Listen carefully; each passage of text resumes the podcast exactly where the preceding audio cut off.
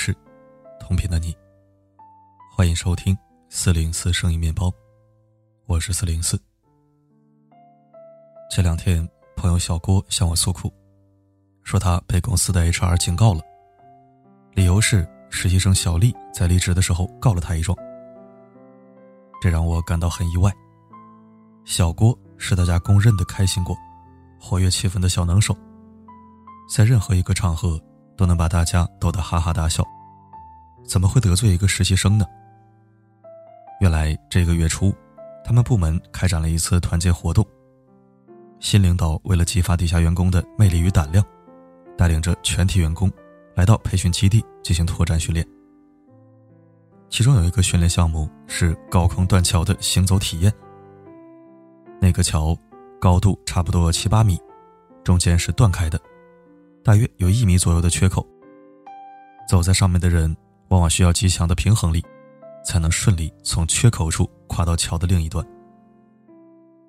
看着摇摇晃晃的高桥，底下的人都充满了紧张。轮到小丽的时候，出了点意外。她走到缺口处，突然腿一软，没能顺利越过去。出于求生本能，她赶紧伸出胳膊去扣住桥板，整个人就那样半悬在空中。当他被放落到地上的时候，他才发现。自己右手的整个胳膊都麻木了，完全抬不起来。不得已，小丽只能退到一旁坐着休息。这时候气氛一度紧张，小郭灵机一动，发挥搞笑的本能，滑稽的模仿小丽刚刚一只手挂在上面的样子，把众人逗得哈哈大笑。也由此，许多同事在笑声中忘记了紧张，轻松欢快的爬上了梯子。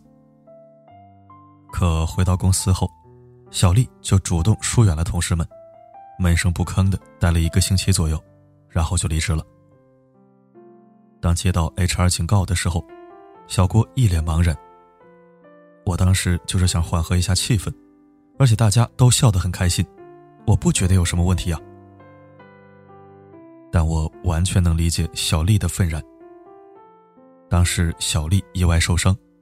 正是需要关心安抚的时候，而大家的哄笑，非但没有给到她任何抚慰，反而还会在她心里抹上一层霜，从而导致他与大众产生隔阂。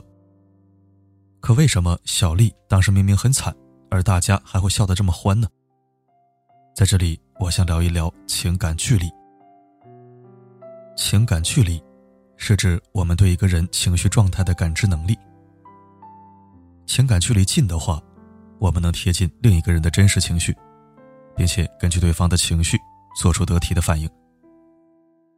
而若情感距离太远，就会容易产生错位，导致有时候对方明明显露忧伤，我们却不小心回馈以讥笑和嘲讽。例如小郭，他平日里虽然是大家的开心果，但搞笑只是他的一种习惯。并非体察到对方的情绪之后做出的反应。实际上，他与别人的情感距离很远，所以当下觉察不到小丽的痛苦与窘迫，并且选择去模仿她，逗笑大家。同时，在场的许多人，也在小郭的影响下，纷纷坐山观火，形成无意识的嘲笑。由此看来，情感距离远。其实也是大部分人的心理常态。笔者也曾是这样的一个人。几年前，我人在澳洲，有一次我在一个当地人家里吃晚餐。当时七岁的 Tracy 刚刚拔了两颗牙，回家后还带着拔牙的阴影，一直不停的倾诉面对牙医的恐怖经历。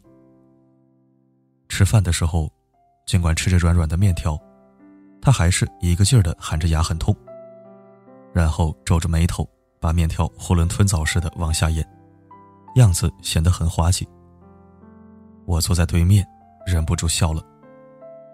可没想到，他一看到我笑，就立刻放下叉子，捂着脸开始哭泣，持续哭了一个多小时。那一刻，我才意识到，自己只看到了他动作的滑稽，却感受不到他背后的痛苦和无助。所以，我的这声浅笑，伤害了他。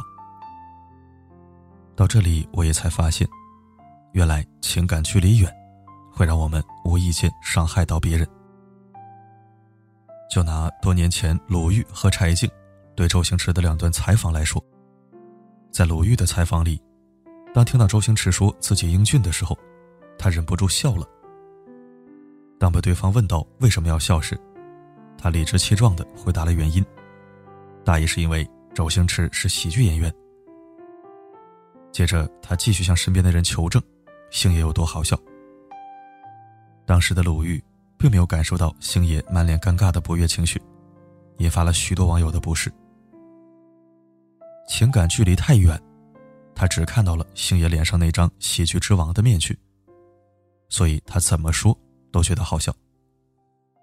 而在柴静的采访里，当周星驰谈及自己在新电影里注入过去的情谊结时，柴静温和地表达了共鸣。周星驰反问：“你也有这样的感觉吗？”柴静点了点头。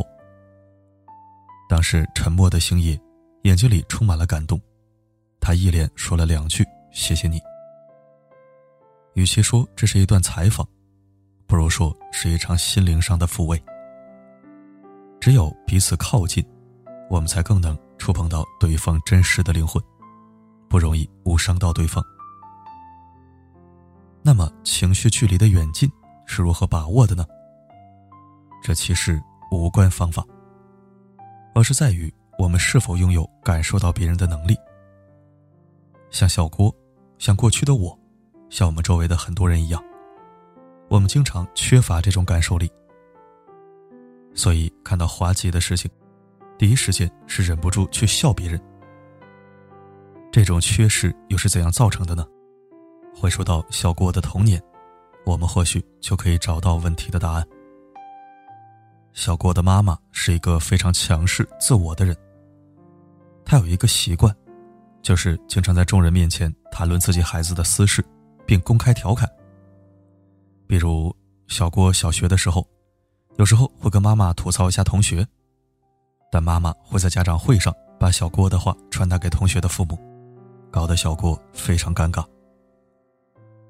初中的时候，妈妈翻看小郭的日记，发现他暗恋班上的一个女生，然后就在饭桌上与家人一起调侃儿子，这让小郭感到非常羞耻。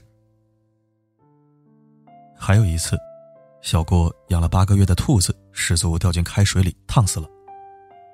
那天晚上，大家在饭桌前津津有味地吃着兔肉。只有小郭忍不住掉眼泪，妈妈当即把他嘲笑了一番，说他幼稚，没有男子汉气概，竟然跟动物产生感情。后来还把这件事情当作笑话一样，在亲戚朋友面前调侃了很久。小郭始终想不明白，这是他记忆里最深的痛啊！妈妈为什么要这样做？他坦言，每次被妈妈公开谈论的时候。他都会觉得无地自容，恨不得找个地缝钻进去。后来慢慢的，他逐渐对妈妈关上了心门，不得不把所有的秘密都藏在心里，不敢跟任何人分享。透过他的故事，我仿佛也从中看到了曾经的自己，一切都是那么的熟悉。生活中太多太多类似的场景。当一个孩子尝试着表达自己真实情感的时候，非但不被接纳，反而还会遭到大人的嘲笑或训斥。慢慢的，他会形成一种感觉：暴露情感是危险的，是羞耻，甚至是好笑的。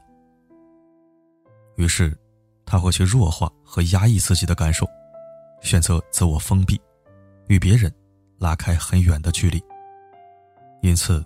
也会觉得别人的感受不过如此，难以去共情他人当下的情感起伏。表现出来就是，在无意识的驱使下，他往往只能关注到别人表面的滑稽，而无法感受到滑稽背后的痛苦，并且有时候会忍不住进行讥笑和嘲笑。曾经听过一句话：“善良的反应，共情的能力。”是用爱浇灌出来的。有些人心里距离近，是因为小时候他们的感受也曾被很好的呵护过，所以长大后可以很好的共情到别人。而另外一些人，也许没那么幸运，他们的感受从来不曾得到任何正面的回馈。若要缓解这种远的距离，不是逼着自己去共情，而是回过头来，先学着去觉察和拥抱自己的情绪。当出现难堪、尴尬、沮丧的场面时，优先去理解自己，去安抚自己。那些看似滑稽的面具背后，往往都藏着一个试错、彷徨的孩子。同时，也多接近愿意这样对待我们的人，在新的关系体验中获得滋养，从中慢慢去觉察与成长。我后来决定去尝试拉近自己和别人的情感距离，源自于在国外一家民宿的一个经历。房客小叶因为英语不好，与大家沟通起来有些困难。有一次，他吃完饭就急匆匆的出门了，把自己的食物留在公共厨房的锅里忘了洗，也因此耽误了另外一个房客周恩正常做饭，因为周恩每次做饭都用那个锅。小叶晚上回来的时候，为自己的粗心大意感到很羞愧，但又无法完整的表达自己的解释和歉意。于是他在厨房做了许多夸张滑稽的动作和手势，把现场的人逗得哈哈大笑。全场只有赵恩没有笑，他悄悄地走到我身边，说：“请你帮忙翻译一下，告诉他我一点也不介意，请他不要那么愧疚。”透过小叶表面的滑稽，周恩看到的是一个惶恐不安的小男孩。并悄悄的抚慰了他。这种近距离的觉察与触碰，闪耀着善意之光。那一刻，我感觉自己的心有被点亮。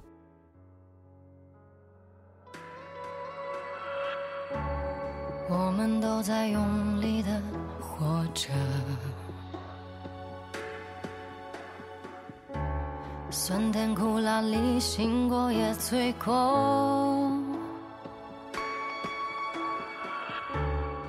曾倔强脆弱，依然执着感谢收听。这是一篇关于心理建设和情商共鸣的文章，收藏了很久了，今天才要到授权，希望能帮助到更多人。我相信很多人是可以做得很好的，会共情。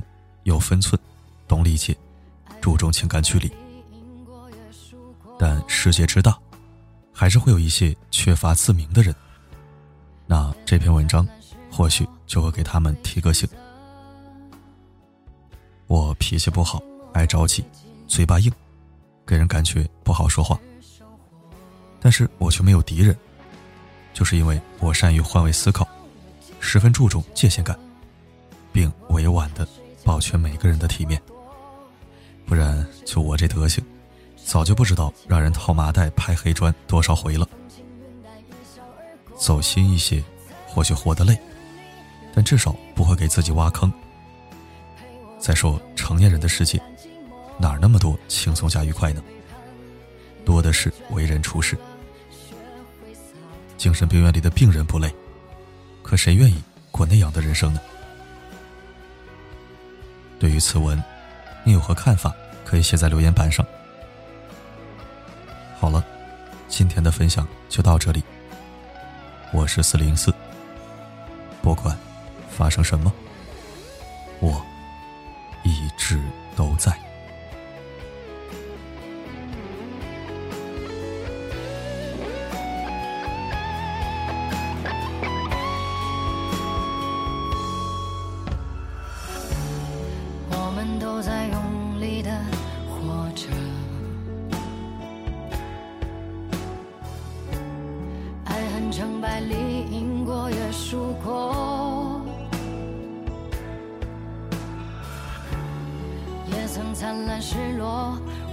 选择。相信磨难历尽是收获。成长的路上有几程曲折，我以汗水浇灌梦想花朵，任凭谁冷眼嘲我或轻我，都会风轻云淡一笑而过。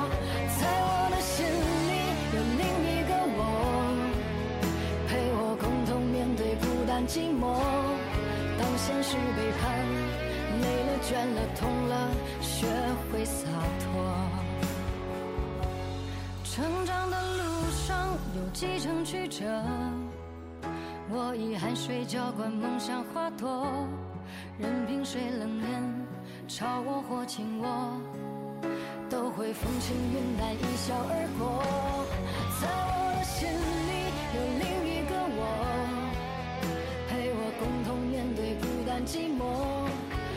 现实背叛，累了倦了痛了，学会洒脱。